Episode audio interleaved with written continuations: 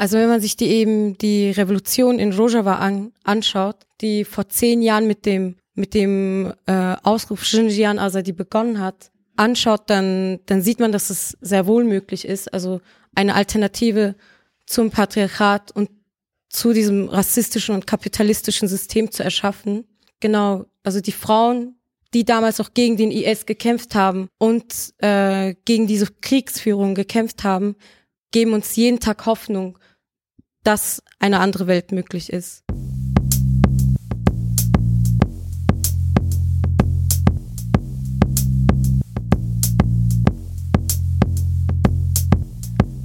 Unter Palmen der Podcast wird euch präsentiert von dem gemeinnützigen Verein Argument Utopie.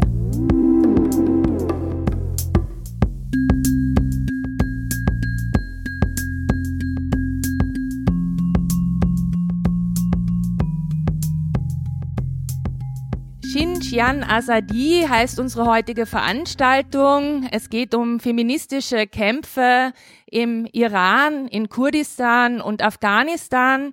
Da muss ich leider gleich vorweg schicken, dass die Genossin, die zu Afghanistan gesprochen hätte, leider erkrankt ist.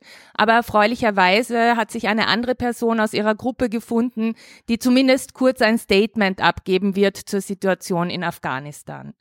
Aber bevor wir dazu übergehen, das Podium vorzustellen, möchte ich noch mal eine ganz kurze Einleitung geben und auch noch was äh, zu dem Umstand sagen, dass ja heute der 24. November ist, also ein Tag vor dem 25. November, dem Internationalen Tag gegen Gewalt an Flinter. Und der ist ja auch Ausdruck von feministischen Kämpfen weltweit.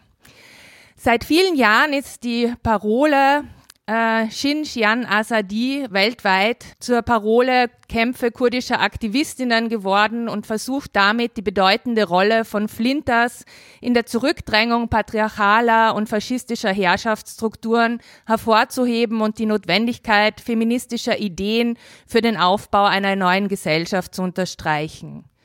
Spätestens seit der brutalen Ermordung von Shina Masa Amini durch die iranische Sittenpolizei ist sie auch zum Slogan der regimekritischen Protestbewegung im Iran sowie ihrer solidarischen UnterstützerInnen geworden.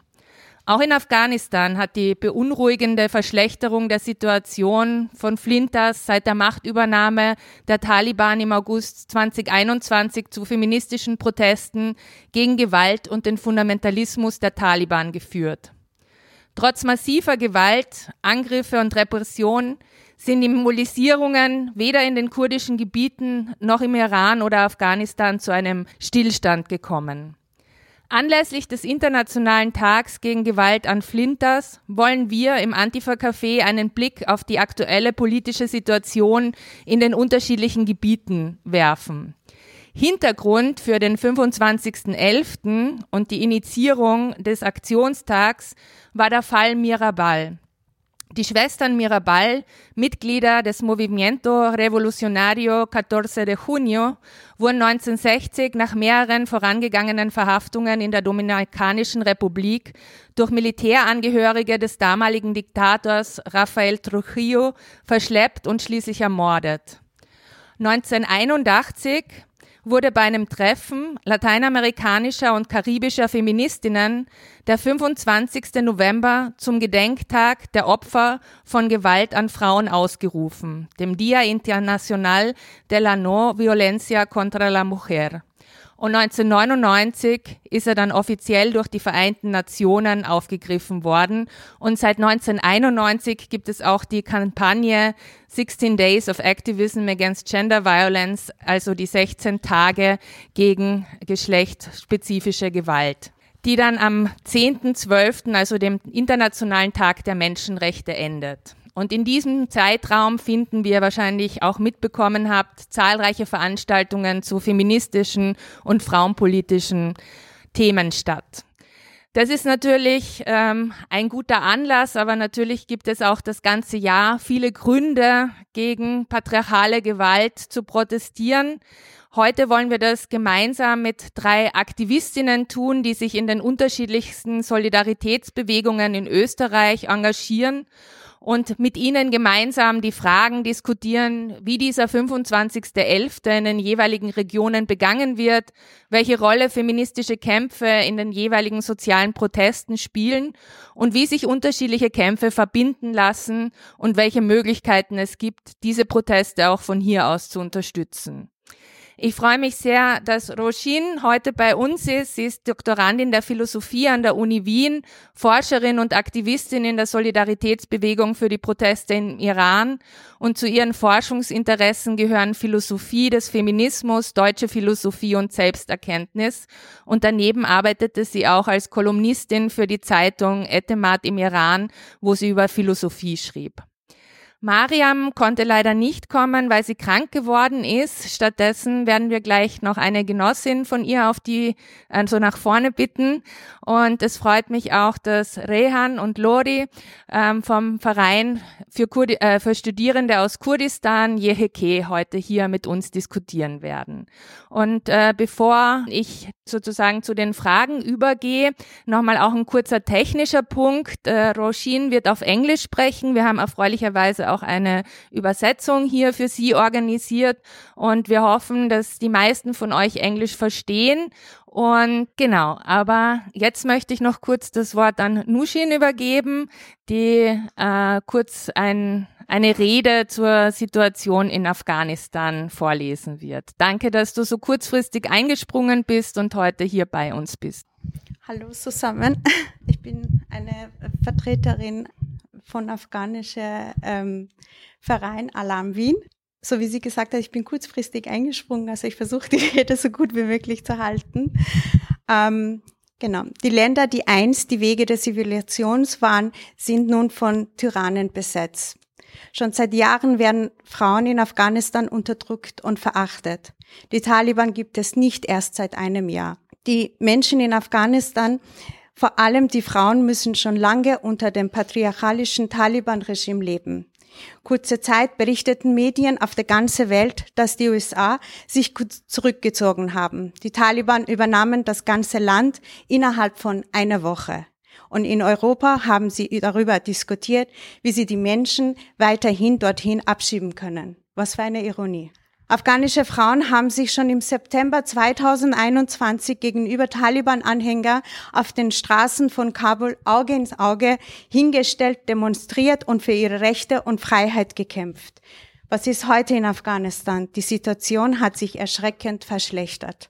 Erst vor kurzem demonstrierten Frauen vor, vor, der Universität in Kabul. Sie würden von Taliban in der Öffentlichkeit ausgepeitscht. Habt ihr davon was gehört oder gelesen? Nein, weil Afghanistan immer wieder in Vergessenheit gerät. Schon seit über 40 Jahren gibt es in Afghanistan Krieg. Menschenrechte und Kinderrechte werden verletzt. Alle Volksgruppen sind in Afghanistan von Gewalt der Taliban betroffen. Aber lasst uns ehrlich sein und der Realität und die Wahrheit ins Auge schauen, dass sie vor allem unsere Hasare trifft. Das Volk der Hasare ist seit Jahrzehnten einem vorsätzlichen Völkermord ausgesetzt. Und die Welt schaut nicht nur still zu, sondern es wird kaum darüber berichtet. Erst vor ein paar Wochen wurde ein Selbstmordanschlag auf das Prüfungszentrum im Westen von Kabul ausgeübt, wo nur Hasare leben. 60 junge Frauen sind ums Leben gekommen. Mädchen, der einzige Grund dafür war, weil sie Hazare sind, weil sie Mädchen sind und weil sie studier studieren wollen. Aber dieses Recht wurde ihnen von den Taliban grausam weggenommen. Laut UNHCR ist die Zahl von Selbstmorden in Afghanistan gestiegen und davon sind 80 Prozent Frauen, die sich selbst verbrennen, weil sie den Gewalttaten der Taliban ausgeliefert sind, weil ihre Rechte missbraucht werden und misshandelt werden. Seit der Übernahme der Taliban ist die Zahl von Zwangsverheiratung vor allem von Minderjährigen erschreckend gestiegen. Die jüngsten sind neun Jahre alt. Der Grund dafür ist Armut und mangelnde Bildung und es wird kein Wert auf Frauen- und Kinderrechten gelegt. Im Juli 2022 meldete UNHCR, dass bis zu 95 Prozent der Menschen in Afghanistan nicht zum Essen hatten. Die NGOs werden von Taliban vertrieben. Die Hilfe und Unterstützung erreichen nicht die bedürftigen Menschen, sondern den terroristischen Regime. Auch das betrifft alleinstehende Frauen und Familien besonders hart. Deshalb stehe ich als Vertreterin von allen Afghaninnen hier in Österreich und wir sind die Stimmen von allen Frauen, besonders jetzt in Afghanistan und im Iran, die den Kampf für ihre Rechte mit ihrem Leben bezahlt haben. Der Preis, den Mahsajina Amini und die zahlreiche Frauen, deren Namen unbekannt geblieben sind, für ihre Rechte und Freiheit gezahlt haben, ist verdammt hoch. Lasst uns ihre Stimme sein. Zanzindagi Azadi.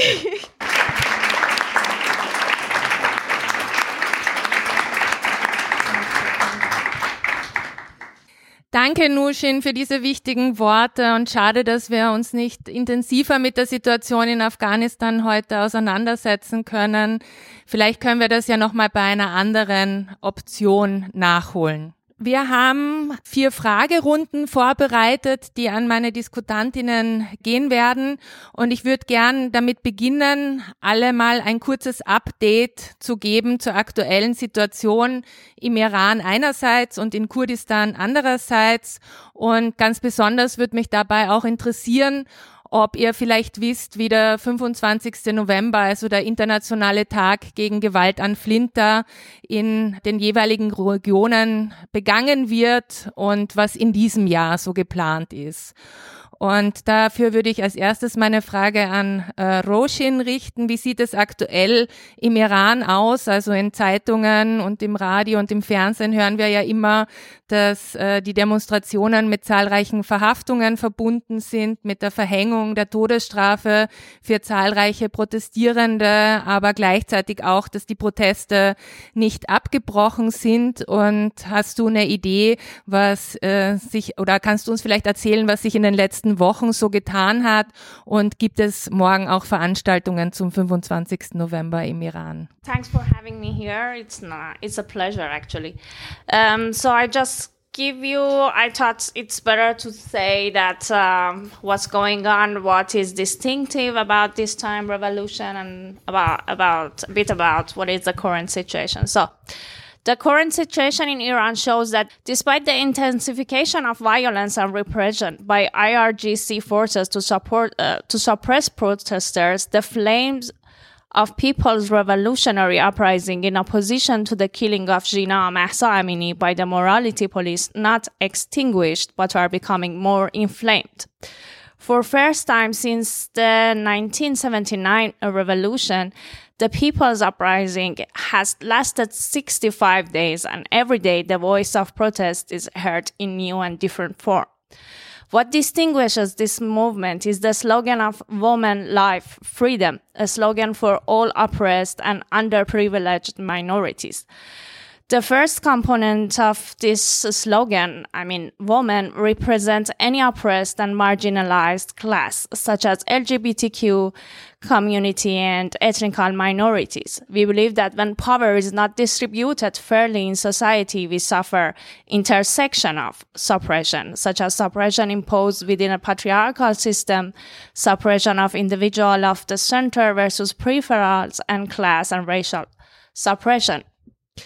As a result, in woman life and freedom, the terms woman, Kurds, Baluch, Afghans, worker class, queer, and even nature can be inter- can be used interchangeably. For 44 years, women and the LGBTQ community, national minorities, and even workers have been subjected to various forms of oppression in the name of Islam and Shia jurisprudence the oppressed group do not even have the option of engaging in, in independent judicial litigation because the structure of the government and judicial system are inextricably linked to one another and operate in full conformity. Woman life freedom provides an opportunity for all of these groups to unite and express their desire for life. Not life in, in its most basic sense, but it in the sense of exercising authority over one's body, a body that disregards the alienating and repetitive rules that have subjugated it. As the body is the source of all possible experiences in the world, it has the right to freely exist in the world. But this free presence is not a slogan. It should be understood in a sense that the body is not only a prerequisite for experience, but also for expressing our efficacy in the world. The uprising for woman life and freedom is therefore a movement to free the body from all kinds of oppression, getting rid of all kinds of control over the body. In the name of the patriarchal order, the bloody regime of Islamic Republic wants to control our sexual activities, control what we wear and how we cover up, and control even our discourses. They intend to seize control of our historical memory, enslave us in the present, and eradicate us from the future by imposing restrictions and regulating our bodies. The uprising is being carried out in the name in the name of and under the leadership of women and minorities. It begins with the leadership of women. Afterwards, Kurds, Sistan, and Baluchistanis strive for an unmarginalized life, made them to bravely in turn to sin. For the first time, Baloch women write their feminist manifesto, and the LGBT community demands the right to autonomy over their bodies and rebel against heterosexual norms. For members of the LGBT, LGBTQ community, life in Iran is incredibly hostile. For 44 years, religious extremists in Iran's government have enforced a legal jurisprudence based on Shia Islam that recognizes no sexual orientation other than heterosexuality. This combined with the consolidation of patriarchal values has led to wide, widespread acceptance of heterosexuality as the norm of uh, as a norm in Iranian society. Any variation from that is deemed unacceptable by this regime. However, in the last decades, LGBT activities have begun in the shadow.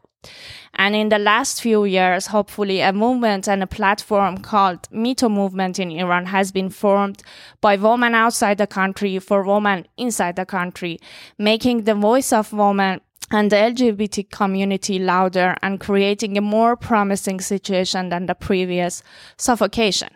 With this brief explanation, it is clear that such a day cannot be freely celebrated in Iran and any platform associated with this group will undoubtedly face repression and violence. However, activists from this community, both inside and outside the country, continue to resist and carry out their action to end the patriarchal and heterosexual orders of dominance.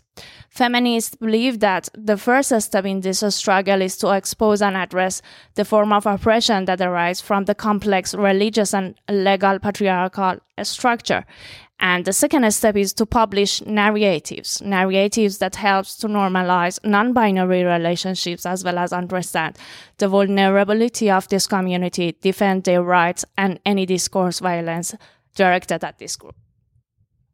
Danke, Roshin, für die Einblicke, worum es in den Kämpfen geht. Und äh, ich glaube, es ist deutlich geworden, dass es nicht so leicht ist, den 25.11. aktuell gerade im Iran zu begehen. Nun zu euch im Schatten des Ukraine-Kriegs, in dem der türkische Präsident Erdogan seine Macht innerhalb der NATO sowie auch der EU ausbauen konnte und weitere Allianzen eingehen konnte. So wie einem inszenierten Anschlag in Istanbul greift die Türkei ja gerade aktuell die kurdischen Gebiete in Nordostsyrien an.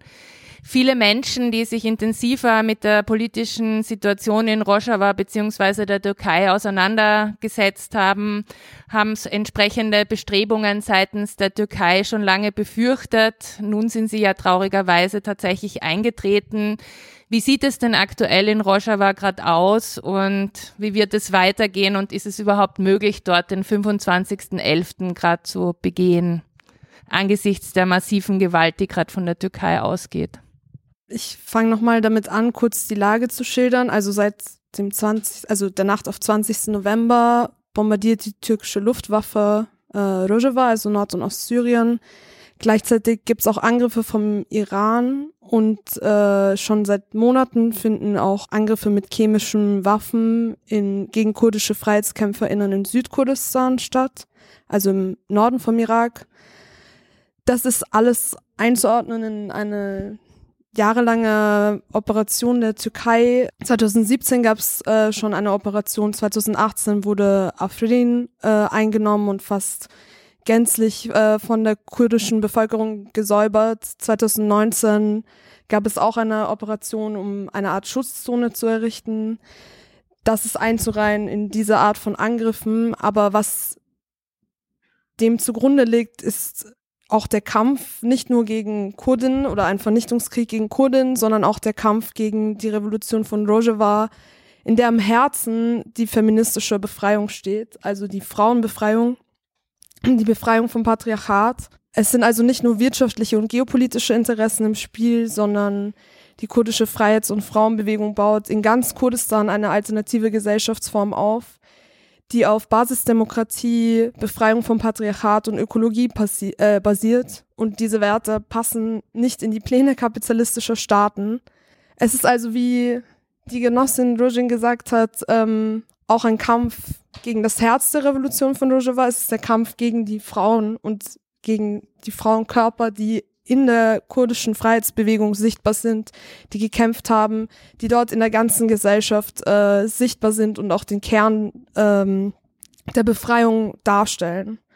Und genau zum 25. November hat die Konföderation der kurdischen Frauenorganisationen, Kongress Star, ein Statement ähm, veröffentlicht, in dem sie dazu aufrufen, unter dem Slogan Junjian Azadi dazu, dass ähm, diese Angriffe und auch die staatlichen Angriffe, die patriarchalen Angriffe auf die kurdische Freiheitsbewegung beantwortet werden sollen, international mit Frauenorganisierung. Und das ist, glaube ich, auch als einer der Grundbausteine der kurdischen Bewegung zu verstehen, ist eine autonome Frauen- und Flinterorganisierung, die sich äh, gegen das Patriarchat wehren kann. Und zum 25. November ähm, ordnen sie auch ganz klar die Gewalt an Flinter, Gewalt an Frauen als patriarchale Gewalt ein, als Gewalt, die vom Nationalstaat ausgeht, die vom Kapitalismus ausgeht, die vom bestehenden System ausgeht. Und dem setzen sie entgegen die autonome Organisierung und auch äh, Bewaffnung der Frau, weil nur so können wir uns verteidigen. Wir sehen es auch aktuell im Iran, dass es sind Frauen, es ist allein die Tatsache, dass Frauen auf die Straße gehen und äh, demonstrieren, hat schon die Sprengkraft, das ganze System in Frage zu stellen. Und genauso ist eben auch die Revolution in Rojava zu verstehen, dass äh, dem die Analyse zugrunde liegt, dass die Unterdrückung der Frau der Kern aller Unterdrückung ist. Und ohne die Befreiung der Frau, ohne die Befreiung vom Patriarchat wird es keine Emanzipation geben.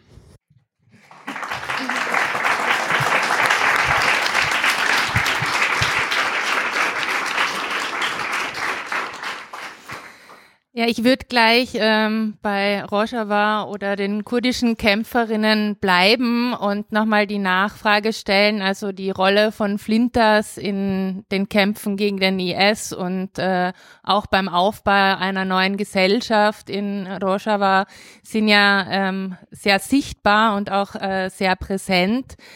Vielleicht kannst du auch noch mal kurz was dazu sagen, woher eigentlich diese enge Verbindung zu feministischen Kämpfen kommt, die ja nicht äh, in allen äh, sozialen Bewegungen so selbstverständlich ist wie in den kurdischen Reihen und vielleicht auch, wie nachhaltig diese feministischen Ideen in den Solidaritätsbewegungen, aber auch tatsächlich in diesem Aufbau der feministischen Gesellschaft in Rojava selbst ähm, tatsächlich verankert sind und welche Rolle Flinters dabei vor allem auch spielen.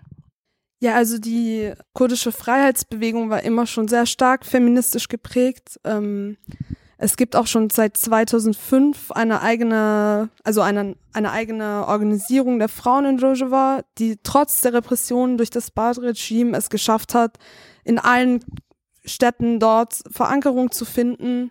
Aber allein historisch gesehen, und ich glaube, diese Rolle der Frau und diese Rolle, wie zentral der Kampf gegen das Patriarchat ist, kommt eigentlich aus einer historischen Analyse, nämlich der Analyse der, dass der Ursprung aller Herrschaft äh, aus der Unterdrückung der Frau entstammt. Und ich glaube, die zentrale Idee seit dem Paradigmenwechsel in der kurdischen Freiheitsbewegung ist, gegen, also diese ursprüngliche Unterdrückung der Frau, die Frau als erste Kolonie, wie Abdullah Öcalan das benennt, ähm, in allen anderen Formen der Unterdrückung zu sehen und zu verstehen, dass ohne die Befreiung der Frau keine andere Form der Unterdrückung bekämpft werden kann. Und ich glaube, das hat man auch gesehen, äh, also wie stark dieser Gedanke dann auch in der Bewegung verankert ist, dass es eben immer autonome organisierte Strukturen gibt, also Frauenstrukturen. Es gibt äh, autonome, ähm, also es gibt zum Beispiel die EPG, eine bewaffnete Fraueneinheit, die gegen den IS gekämpft hat. Es gibt autonome Frauenkongresse. Es, also es das ist die zentrale Theorie dahinter, dass, dass Frauen eine autonome Organisierung aufzubauen, um sich so auch selbst gegen die Angriffe des Patriarchats verteidigen zu können. Ich glaube, das ist so der Grundgedanke davon, warum die Frau in jedem, jedem Bereich der Gesellschaft präsent ist und warum das auch die patriarchale Gesellschaft, die davor dort geherrscht hat, die immer noch in der Türkei, im Iran, in, im Irak zum großen Teil ähm, an der Macht ist, ähm, warum das so ein großer Dorn, Dorn im Auge der Regierenden ist, weil sie wissen, dass wenn die Frauen auf die Straße gehen, wenn die Frauen sich bewaffnen, wenn die Frauen kämpfen, dann fallen sie. Und ich glaube, das sieht man derzeit sehr gut im Iran und, und diese Idee, ähm, ja, also fand, also ist einfach schön zu sehen, dass das über Grenzen hinweg ähm, Flinters auf der ganzen Welt, aber besonders auch ähm, im Mittleren Osten politisieren kann. Ich würde noch gern eine kleine kritische Nachfrage stellen und ähm, auch fragen, wie viel Platz es jetzt in der kurdischen Freiheitsbewegung auch für Queers gibt und äh, vielleicht ausgehend äh, davon, dass in den letzten beiden Jahren bei den Nevros-Demos in Wien ja ähm, eine Person mit Regenbogenfahne attackiert wurde und die Regenbogenfahne auch runtergerissen wurde und daher auch so ein bisschen die Nachfrage, wie nachhaltig sind diese feministischen oder auch queer feministischen Ideen tatsächlich umgesetzt?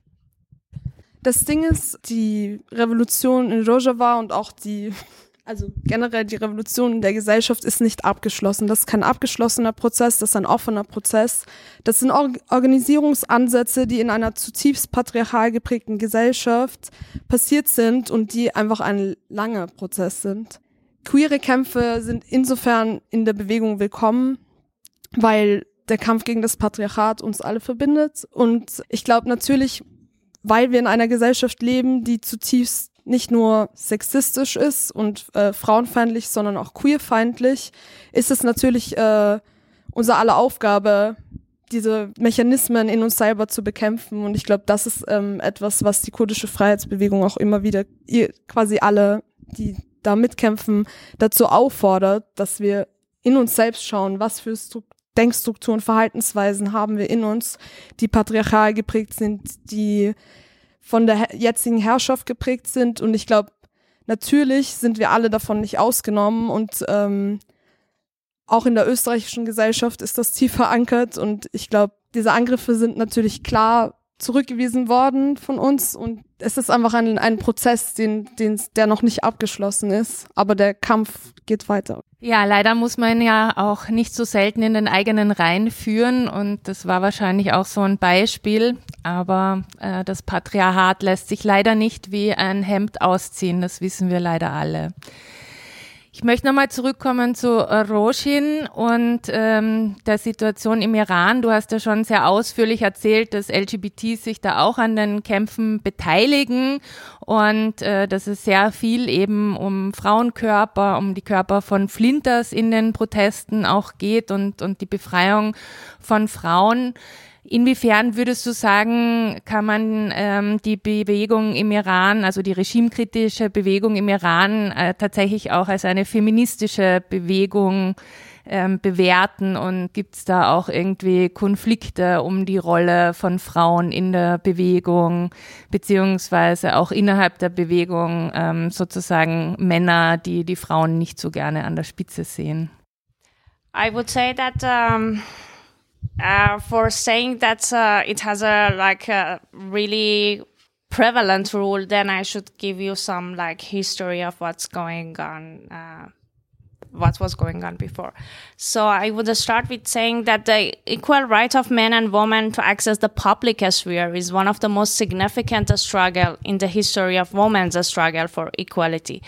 And you probably are aware that this right was not systematically granted to women until the last few decades.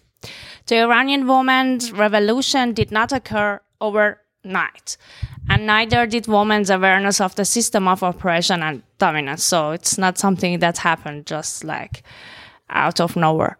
The fe- this female voice should be viewed within the historical context of women's gradual attempt to enter the public sphere in order to study and accept the social rules. The first female activities aim at entering the public domain beginning in 1907. So it started here. It was a, um, a school that's established by this woman in the center. They call it Khatun Astarabadi and she made her house like a school for uh, students. So it was began in 1907. A new school named the School for Girls, Dabestan Dushizagan, has been opened near the old gate of Mohammadiye, the Haji Muhammad Hussein Market. The school consists of the large courtyard and numerous rooms equipped with all necessary school outfits. Founded in 1907 at the residential home of uh, Bibi Khatun in Tehran. Many young girls and their mothers attended the school for girls as well as the grandmothers. For some, some of the latter, it was a unique opportunity to obtain a formal education. From then until now, various forms of women's expansion in urban and public spaces have been observed to the point where female adult literacy more than tripled from 24% in 1976. 1976 was near the end of the monarchy and uh, the beginning of Islamic revolution in 1979. Um, pay attention to the numbers and again from 24% in 90 1976 to the 81% in 2016. So, as I said, the female adult literacy more than tripled uh, within this like uh, 40 years duration. Over the years, the number of the university students in public and private university rose considerably, but according to the statistics, statistics, the number and proportion of girls who study in university and higher educational institution um, institution increased uh, compared to boys. During the last decade, uh, the number of girls in public university and private Islamic Azad University grew almost 4.3 times and 2.4 times respecti- respectively. For boys, this figure were 2.6 and 1.9 times respectively. During the academic year 1991, to 19, uh, 2006 and 2007, the share of the female student enrolled in public university rose from 28% to 58%. The share also increased in private university. Female labor forces par- participation in Iran from 1990 to 2021. The average value for Iran uh, during that period was 14.1 percentage with the minimum of 10 percent in 1990 and maximum of 1865 percent in 2005. The latest value from 2021 is 14.35%. Women in Iran have begun to challenge the deeply ingrained patriarchal order and permeates all sphere of personal and social relation alongside their increasingly outspoken particip- participation in public life and most notably the upsurge of women's education. As a result, analyzing the current revolutionary uprising of women in a non-processal manner dismissed the issue. Women's struggle in recent decades began by challenging women's rights in marriage and the just right to dowry, to this list should be added the fight against female stoning. You know that this um, stoning tradition was when the woman, the wife cheated on man and they have sexual affair. Furthermore, many feminist activists saw the issue of airing marriages marriage as legally unacceptable. In recent years, the Me Too movement in Iran has made numerous efforts to anonymously publish assault and rape narrative in virtual world, resulting in numerous, numerous media feedback. This platform has greatly benefited from feminist theoretical framework and its achievement, it has also been beneficial.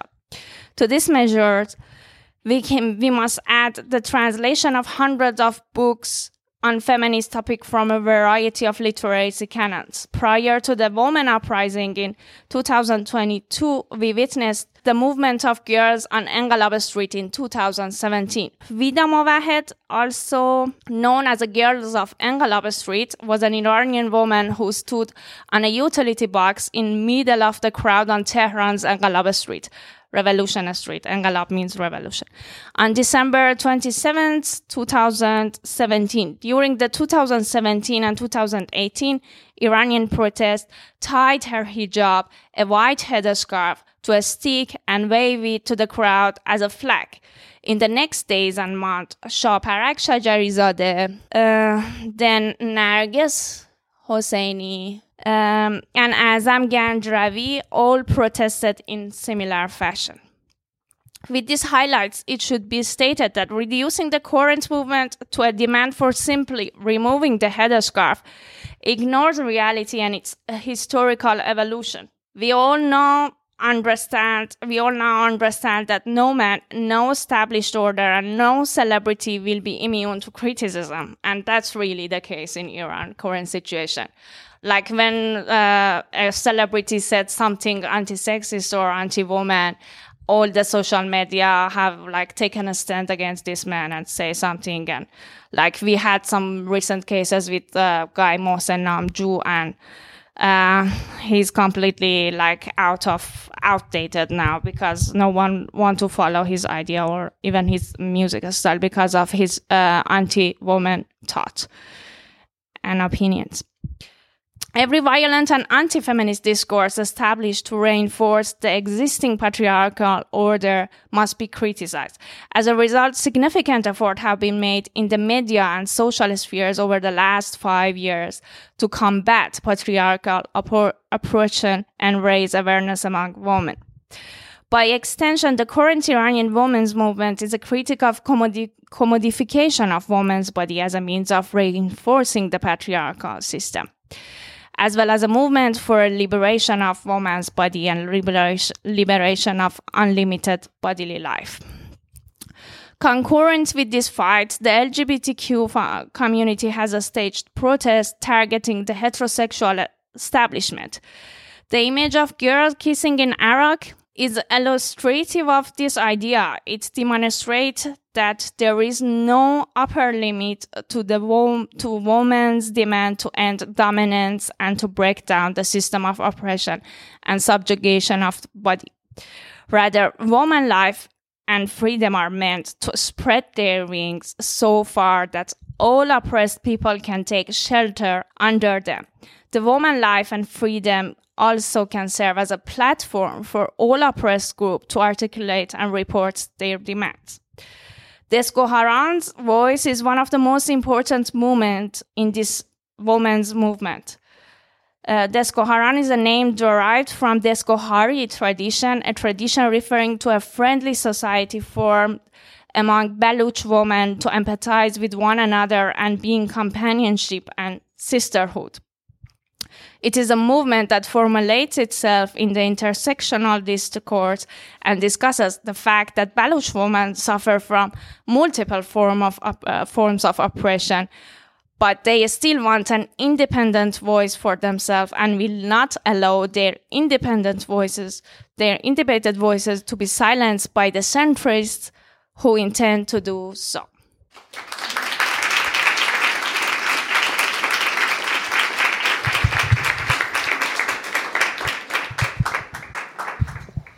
Ja, danke auch für die Einblicke in äh, die Geschichte feministischer Kämpfe im Iran, die ja schon deutlich früher begonnen haben, wie du auch aufgezeigt hast. Jetzt haben wir ja vorhin schon angeschnitten, dass feministische Kämpfe ja auch immer mit zahlreichen Herausforderungen und Schwierigkeiten verbunden sind Und ähm, da würde mich eben interessieren, was sind aktuell so die größten Herausforderungen, mit denen die feministischen Teile der kurdischen Freiheitsbewegung konfrontiert sind, sowohl in der Solidaritätsbewegung als auch in, in den kurdischen Gebieten?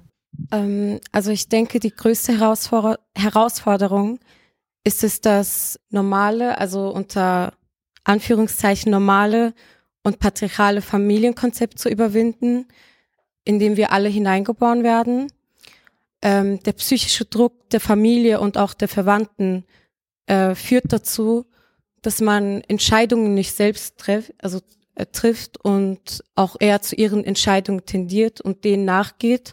Und die männerdominierende Gesellschaft ist da eben auch keine Hilfe. Genau, also somit wird halt die Selbstständigkeit der Frau komplett ignoriert und sogar einem abgesprochen. Und vor Ort, also jetzt vor allem in Rojava, durch die ganzen äh, Luftwaffenangriffe und die Bombardierungen äh, der Türkei, kommt es halt auch dazu, dass äh, gezielt IS-Gefängnisse bombardiert werden, in dem auch unzählige hunderte IS-Kämpfer fliehen. Und äh, man muss halt bedenken, also dass das alles, dass das alles Kriegsverbrecher sind, Vergewaltiger und äh, dass immer noch tausende Mädchen und Frauen, also minderjährige Mädchen, verschleppt sind und vermisst werden. Also vor Ort herrscht eben gerade bisschen eine Unruhe darüber. Und es sind halt Schwestern, Cousinen, Nachbarn oder Freundinnen, die vermisst werden. Die EU und auch die NATO-Partner haben bis jetzt immer noch kein Wort darüber verloren. Ich meine, also die gezielte Bombardierungen an den IS-Gefängnissen sind nichts Neues. Die finden schon seit 2019 statt. Genau, die EU hat bis jetzt kein Wort darüber verloren. Und die linken Parteien auch in der Regierung, äh, ihre Doppelmoral ist einfach zum Kotzen. Es ist eine Schande. Ja, aber auch in Europa haben wir viel zu kämpfen, vor allem kurdische Feministinnen oder auch die kurdische Freiheitsbewegung. Also erst vor paar Jahren wurde eben die auch eine Parteigründerin der Freiheitsbewegung, Sakine Jansis, und ihre Genossinnen Leila Scheilemis und Fidan Dorn mitten in Paris, mitten in Europa ermordet. Und die Frage ist halt, wie ist sowas möglich? Ja, ohne die Unterstützung der Türkei. Man hätte diesen Mord auf jeden Fall verhindern können. Und das zeigt wieder, dass die EU eng mit der Türkei zusammenarbeitet. Auch in Österreich. Viele türkische Mitbürger organisieren sich halt in diese türkisch-islamistischen Vereine, die als, äh, die nur als islamische Kulturvereine hier eingetragen sind. Aber in, Wirk in Wirklichkeit äh, wird dort eben antikurdischer Rassismus den Kindern gelehrt. Und das ist auch kein Geheimnis. Die haben sich äh, vor paar Jahren selbst auf Facebook exposed äh, mit einem Theaterstück, wo Kinder irgendwie als türkische Soldaten aufgetreten sind. Es war so ein Kriegsszenario. Und genau dort organisieren sich halt auch viele, die halt für den türkischen Geheimdienst arbeiten. Ja, also auch in Europa haben wir dieses Problem.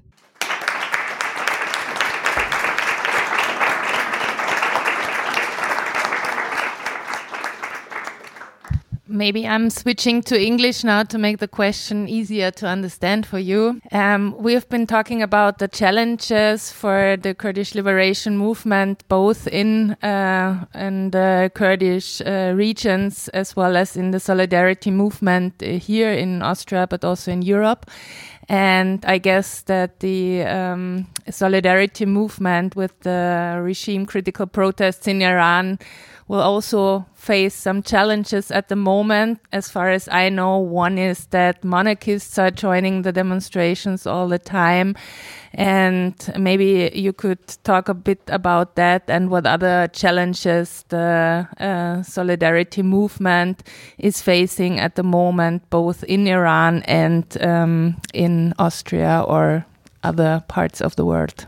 Um, so the movement um, main issue currently in Iran is that um, actually we have those Kurdish people who are really like organized in doing their movement and uh, resisting against this bloody regime because they have the history of doing like this uh, uh, movement in a kind of organization because they we had always like three or, or four different parties and so these parties are really like united. They know how to do like struggles in the street how to resist. They are really like ready and completely equipped uh, to face any sort of suppression. And this is not the case at the center of Iran, which is like the central parts, like Tehran, big cities like Mashhad, Shiraz, Esfahan.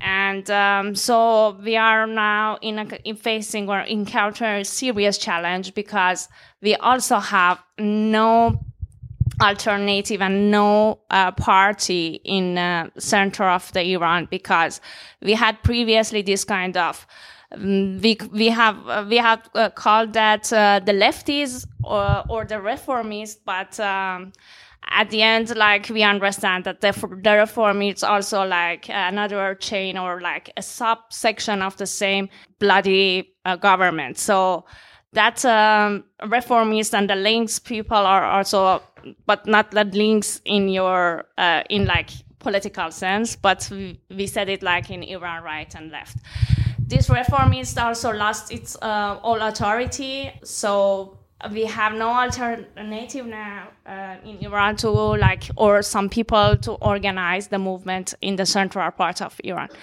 So this um, problem paved the way for the bloody regime to suppress the Kurdish people uh, uh, severely. And as you understand, this last weeks uh, they bombarded also the all um, station of the parties uh, in the on borders in the borders between Iran and Kurdistan. They bombard them. Uh, the party of uh, Democrat Party of Kurdistan and the Komele Party of uh, Kurdistan, and now um, they send like a huge um, um, huge amount of um, uh, IRGC people uh, to suppress the movement and the resistance in Kurdish part. And um, so it's like the um, the unification that we have at uh, like two three weeks at the start or the first month of the movement it's somehow lost and all the focus is now right now on the kurdish parts uh, which is uh, bad news but uh, it's like uh, we are struggling a lot uh, to find a way that how we can like uh, tackle this problem. This is the issue within the current situation in Iran. And outside of Iran, as you said, we have also different parties, not parties, we can say different ideology because we all, I think all people in Iran believe that uh, we don't want monarchy. And as of one of the slogans said that, that we don't need leadership. We don't need uh, monarchy. We are pro equality and liberty. So um, actually, they don't have that much uh, uh, sympathy with uh, monarchists, but the diaspora outside of Iran, because they somehow the old generation diaspora of Iranian or diaspora outside Iran, were belong to the time that uh, uh, we had the Islamic revolution. So they are still nostalgic. Uh, they have this kind of nostalgia that that government, that monarchy system was way better than Islamic. So they still want to promote that ideology, but I think they are not at all a majority, or even we cannot call that they are a kind of minority or like um, acceptable minority because the people are against uh, all sorts of monarchy and uh, dictatorship. And we believe that the monarchies uh, reproduce another sort of dictatorship. Um, but it seems that we have sometimes tension because, like, the monarchies, uh, monarchies are against the lefties and they don't join the lefties and the feminist uh, movement in Austria or different parts. But um, but it's not like a huge issue outside of Iran. Yeah the main problem is now within the border of Iran, actually. Yeah, thank you also for these impressions um, and also for elaborating a bit on uh, the monarchists within the movement, which I um, think is a really interesting topic as well. but um, we've been talking for almost an hour now, and I think it's um, a good idea to come to an end and to open to the public. And so, my very last question to all three of you would be if there are any possibilities, or if you see any possibilities to unite these different uh, struggles in Afghanistan, the uh, feminists fighting there in the Kurdish, uh, Kurdish regions and in Iran and um, if you see any parallels between the fights and um, what we can do here in Austria to support these uh, struggles from here. Uh, I uh, I promised this part would be short, so. As we all know, the word woman is a universal one, and there have been numerous discussions about whether we can express a comprehensive and inclusive definition for the term woman. The efforts were generally met with failure and most notably with serious criticism from black and post-colonial feminists that the, the experience of women of different cultures and colors do not match to those of um, middle-class white bourgeois women. Women of color in the working class face multiple systems of oppression as a result of their life circumstances. The difficulty this presented urged many feminists to wonder how the feminist movement could make political progress in the absence of a definition and commonality. And how can we pursue the goal of equal access to public spaces and executive institutions for men and women? So the problem is really like this because they said, okay, Iran is a kind of Middle Eastern issue and we don't know anything about Middle Eastern. So it's a local issue. They just have the right to talk about their local issue. So we should be silent. And as you see, it makes a huge problem Following this challenge, there was a proliferation of literature that reflected the differences and distinct, distinctions between the European perspective and the experience of women in other parts of the world. This problem resurfaced in my mind stronger, uh, stronger than ever during the Iranian women uprising. As a result of my involvement in the academic community, I discovered that many professors and researchers mistakenly believed that the Iranian woman uprising was led by wealthy or middle class women who simply desired more freedom in terms of what they wanted to wear. But this is a really false uh, presupposition while I should have stated that what is happening in Iran is not at all a class based movement or uprising. This is one of the issues that need to be addressed. Many feminist activists appear to have refused to take a position on Iran's situation because they believe it is a complete complex and inconceivable. However, our lack of understanding of Iran complex and layered level of social reality should not be used to justify remaining silence refusing to take a serious stance or forgetting to change the uprising whose goal is to abolish the oppressive vertical and horizontal patriarchal structure. So I don't uh, elaborate on what is uh, vertical or uh, horizontal. I do not believe that Iranian women should be left alone in their struggle to end the unwritten authority of patri- patriarchal order and domination in daily social practices that have been in place for 44 years. And by framing this movement under the label of a local uprising, as the West formulates it, which means it is Middle Eastern, we show a form of discursive discursive suppression and a form of indifference. Discursive uh, violence means reducing this movement to be a issue of Middle Eastern women removing their hijab or the indifference caused by deferring a decision because Western society are aware, unaware of the narrative depths. In the ongoing civil war against the Islamic Republic, I have a friend who is constant source of encouragement for many of us, I'd rather not reveal his identity, and he is now in jail. But in the midst of the bloodshed in Iran in the middle of November 2019, I was there uh, in 2019 uprising. I was there in Tehran and I asked desperately, what do you think? There must be a way to defeat this dictatorial regime. Based on my, my knowledge of him, I expected him to spend hours preparing and explaining how victory with his own classification is possible. But his response was only one sentence long. His response was this A force must be accumulated that is greater than the strength and power of this bloodthirsty regime. It should be noted that this force must spread itself through complex networks of ranging from imagination and hope to street struggle and the media, among other things. But what will undoubtedly be decisive is the strength and power of people assistance and support from all over the world. The strength of the people on the street can be amplified by collective and global support. When good, I mean the good forces, triumph over the evil anywhere in the world, it would be an inspiration, both for those of us who are still alive and trying to make the world a better place to live, and for those who are on their way, for future generations who are supposed to be inheritors of our deeds.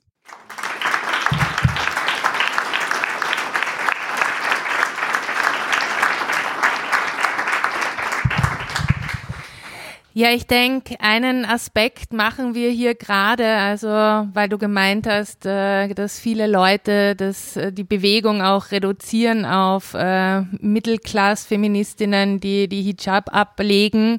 Und ich glaube, ähm, in der Beschäftigung mit den Themen, in der Auseinandersetzung mit den Solidaritätsbewegungen und den Protesten vor Ort kann genau sowas verhindert werden, dass wir einfach sehr verkürzte Einblicke in die Proteste haben und eben ähm, weitere Perspektiven hier auch zusammentragen. Und daher auch die Frage an dich, Rehan, nochmal, was siehst du einerseits an Möglichkeiten, diese unterschiedlichen Kämpfe zu verbinden, an Parallelen, aber auch an Möglichkeiten, was wir von hier aus tun können, um die feministischen Kämpfe zu unterstützen?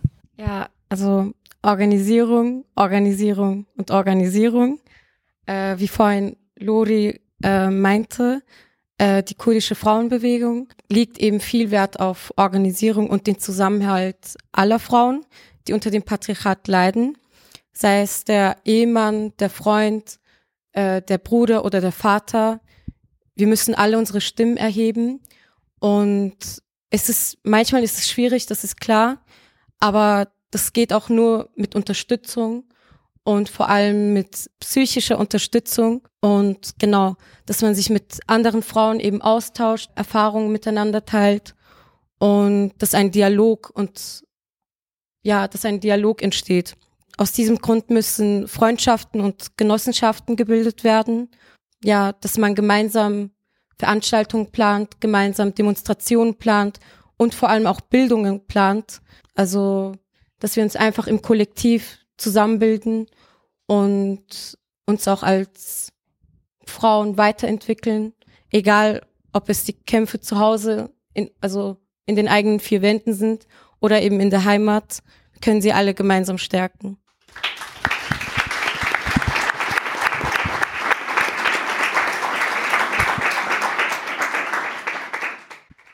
Ähm, ich wollte da jetzt noch ergänzen, auch zu dem, was Rojin gesagt hat, dass ähm, man anhand der Proteste in äh, Rojhedat oder auch in, im ganzen Iran sieht, dass eben der Slogan Jinjian Azadi nicht eine spezifische Situation meint, sondern dass es ein universeller Slogan ist, der eben für mehr steht, also für den Kampf für ein selbstbestimmtes Leben, für radikale Umverteilung, für Ökologie, für Geschlechtergerechtigkeit, für solidarische Beziehungsweisen, und das Verbindende ist auch, dass es genau dieser Kampf all den faschistischen und äh, reaktionären Kräften so viel Angst macht. Also sei es der türkische Nationalismus, der arabische Nationalismus, der Islamismus im Iran. Ähm, all die Bewegungen führen einen permanenten Krieg gegen die kurdischen Selbstverwaltungsstrukturen und somit auch gegen jegliche Form der Emanzipation. Und die Situation ist im Moment sehr ernst. Es geht hier um Sein oder Nichtsein für Kurdinnen, aber auch für Flinters, für die feministische Bewegung und auch für die Zukunft der Welt. Also mit Rojava und mit Rojelat stirbt eine Hoffnung, wenn das untergeht. Und deswegen rufen wir nochmal alle dazu auf, sich jetzt zu beteiligen an diesen Kämpfen. Wir müssen beginnen, auch in Wien hier diese Kämpfe als unsere eigenen zu verstehen. Weil den Kampf, den sie dort vernichten wollen, ist auch unser Kampf für eine feministische Zukunft. Deswegen rufe ich alle dazu auf, sich an diesen Kämpfen zu beteiligen.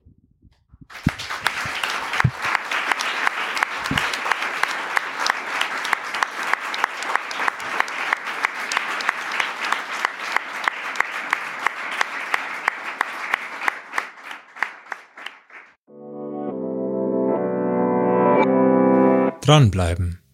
Nach einer kurzen Unterbrechung geht es weiter. Hey, wenn dir diese Folge gefällt, dann abonniere uns doch in deiner Podcast-App. Wir sind ein unabhängiges Projekt und damit auf die Unterstützung durch HörerInnen wie dich angewiesen. Empfehle uns deinen FreundInnen und Verwandten, gib uns 5 Sterne und wenn möglich auch eine Spende.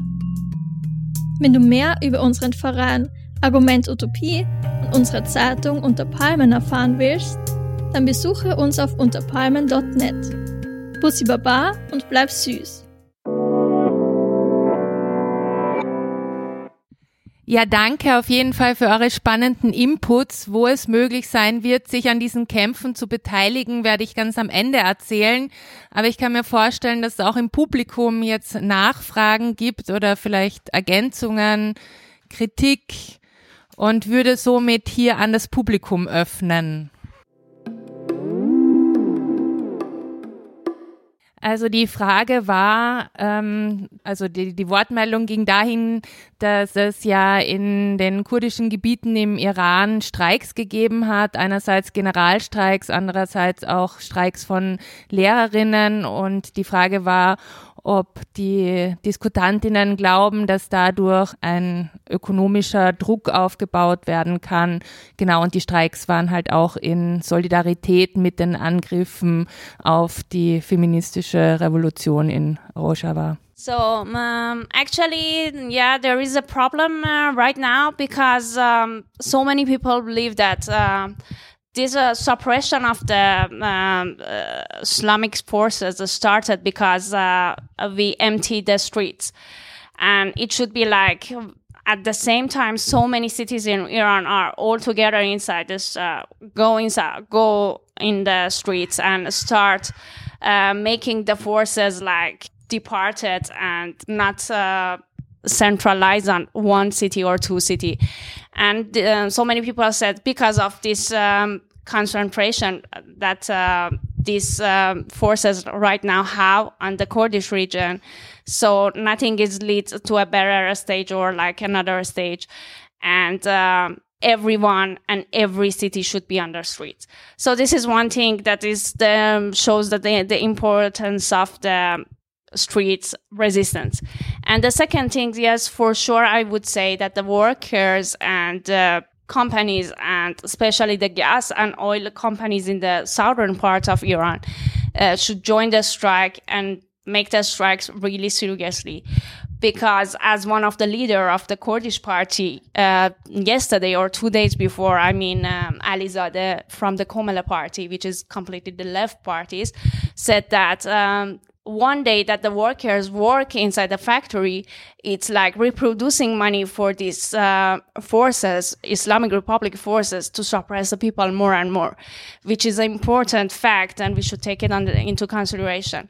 But um, this is, a, uh, it seems that the the gap or the yeah the gap between the central people and the people on the uh, marginalized uh, part of the Iran, like Kurdish people and Baluch, is uh, somehow a huge gap because it seems that the people are in the central are they don't have the tendency to join to join wholly and completely with the protests and strikes and also uh, street resistance.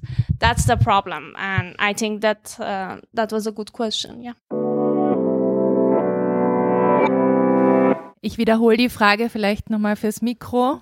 Also ähm, die Frage ging dahin, dass ähm, ja gerade diese rassistische Unterdrückung beispielsweise von Kurdinnen äh, ein sehr zentrales Element ist, von dem ähm, ja die bürgerliche Klasse profitiert. Und die Frage ging sozusagen an Roshin, ob sie glaubt, dass diese kritische Masse zustande kommen kann, um diese Mauern dann tatsächlich auch zu sprengen. Yeah, that's actually a really good question because, like uh, yesterday, after the talk of the leader of the par- Kurdish parties, they make an announcement that um, all the people from the all the city of Iran join the strike today. It's supposed to be today, and the strike and also protest in the street, and again, like. Uh, uh, um, resistance in the street, but um, you cannot see that much um, unified um, action. Actually, some some factories start and went on a strike today morning, and um, I was on the way to here. I saw some videos. Uh, from like two three parts of Tehran that the that those people joined in the uh, on the street resistance and a street fight uh, in Esfahan but it's not like the first month that every city was outside and the people are contributing to the movement. So it's raised a lot of concern actually that you know it's like we thought that it's re- a real unification happening right now but it seems now the gap is much more deeper than what it seems and what it what we understanding or imagining at the first of the, at the first weeks of the movement yeah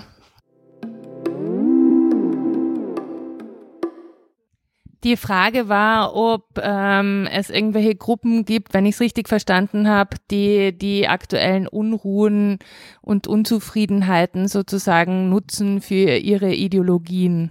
Also eigentlich eher so zu vereinnahmen für ihre Ideologien und Zwecke. Like actually, as you can see, there are strikes that happening in Iran, and it's really unified in Kurdish part. Doesn't like broke up the government. Why? Because the government systematically always excluded these um, cities and these regions um, to contribute to the main and central economy of the whole uh, country. Why? Because they always felt that threat that if they stop working, so it would be it would be a threat for all the the economy of and the economy the growth economy of like Iran and the center of Iran. So they always have some business and occupation which is completely unrelated to what's going on in the center of the Iran. So you can see that these people are completely isolated and it's also a kind of ideological fight because they always said that this kind of Kurdish people are very always violent they like kill the people from the head. They hang the people on the street. So you should be always afraid of these people. They are violent, crazy. They don't have any limit. So they make it really like a kind of racial uh, struggle and tension within the border of Iran. And that's why that uh, it's completely entrenched in the mind of the people in the center that um, these people are separatism. Uh, they are they want to like uh, completely get out of the country. They want to divide the parts, the geographical parts, and they want to have their own independent and self determination. Uh, but as you can see from two weeks before, like, and from the first um, weeks of the movement, all people from Kurdistan uh, completely say that, okay, we are, because we lost Mahsa I mean, Jina, uh, we want to contribute to this movement and like, we have we want to have an impact this time but you can see that uh, still this gap and this kind of racial tension that they made still at hand. And this is not just iran. You can see that in turkey this is the same problem. In syria this is the same problem we have this kind of a struggle between the center or the main people and the people in the region because they profit a lot from this kind of ideology and without this ideology uh, that they made uh, between the, within their borders they cannot um, consolidate their dictatorship actually yeah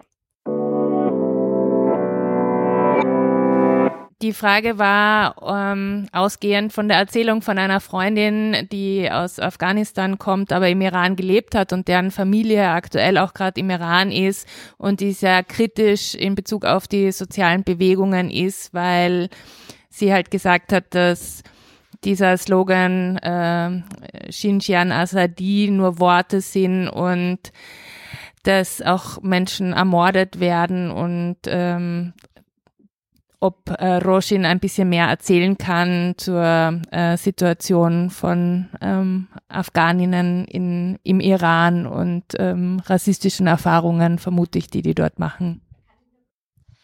Yeah, actually, the racist, um, the racism problem between Iranian and Afghan is really something that uh, it really exists, and Iranian people are like uh, always take the Afghan people just like for uh, cheap works. They force them a lot. They don't uh, give them identity cards.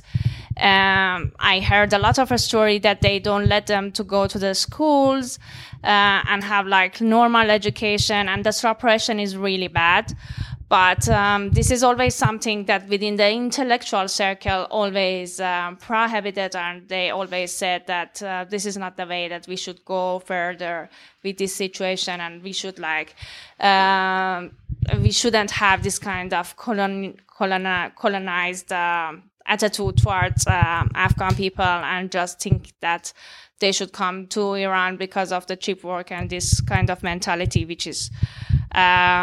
Yeah, it's it's such a shame for all of us actually.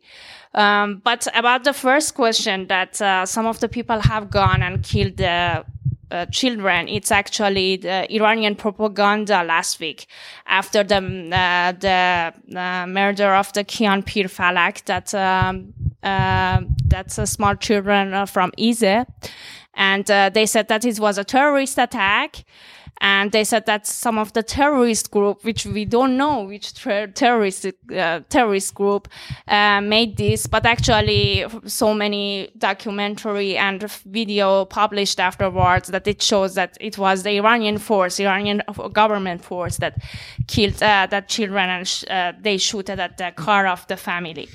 So it's. Um, it seems that they do a lot of they have like a huge apparatus of uh, changing the fact and reality and uh, inject some other things inside the mentality of the people to somehow say that uh, it wasn't our fault and we are not doing this with our citizens. But this is not the case. And everyone knows that nobody in Iran actually has the guns. Even the Kurdish people or Peshmerga that they are famous, that they all have the guns.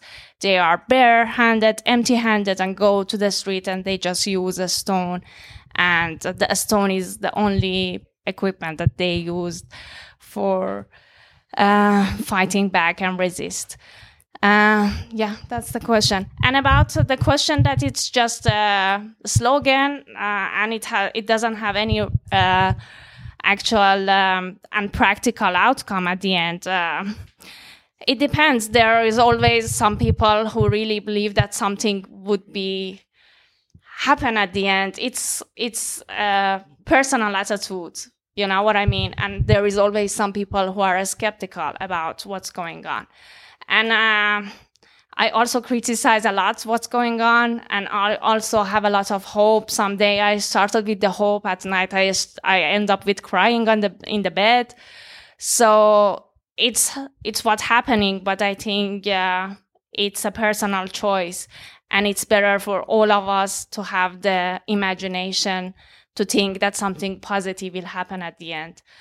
And uh, so many people said that this imagination is a key key instrument to get something positive at the end. Yeah.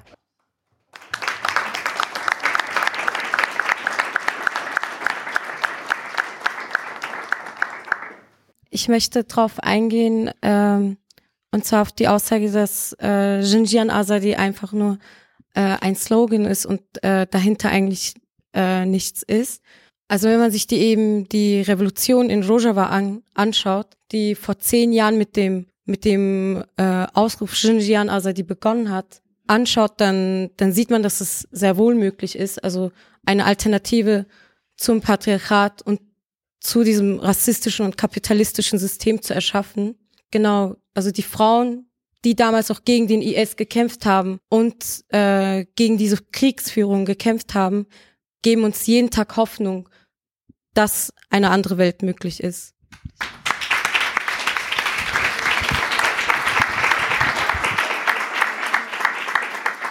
Ja, dann würde ich sagen, ist hier vielleicht der Punkt zu schließen und äh, gerne noch ein Abschlussstatement von euch. Danke auf jeden Fall fürs Kommen. Wir haben auch ein kleines äh, Dankeschön, das bitte nach vorne gebracht werden sollte. Und ähm, ja, vielen Dank auch an euch fürs Kommen und mitdiskutieren. Und ich würde das letzte Wort aber oder das vorletzte Wort, weil danach mache ich noch Ankündigungen, äh, an euch nochmal übergeben.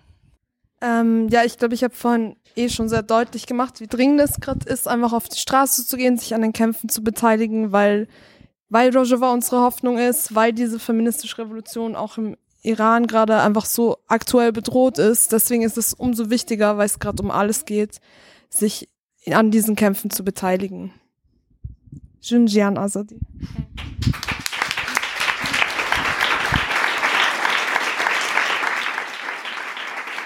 Thanks for organizing this. It's really feeling good talking here with other people about our issues.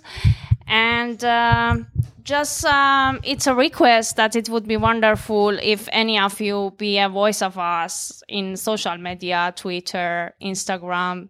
It really makes sense. It's really important. And if you know how we can reach our voices to a kind of um, um, UN institution much more effectively, let us know. I really want to hear the suggestions, and uh, that would be wonderful if any of you can be a voice of us and the revolution of uh, woman life freedom.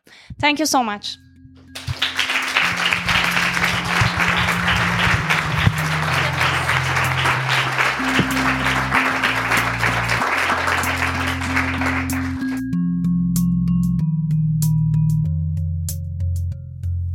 Wenn du uns von Unterpalmen nicht nur hören, sondern auch lesen möchtest, dann abonniere doch unsere Zeitung und unseren wöchentlichen Telegram-Newsletter. Wir freuen uns über Spenden und neue Fördermitgliedschaften. Mehr Infos hierzu findest du auf unserer Homepage unter palmen.net.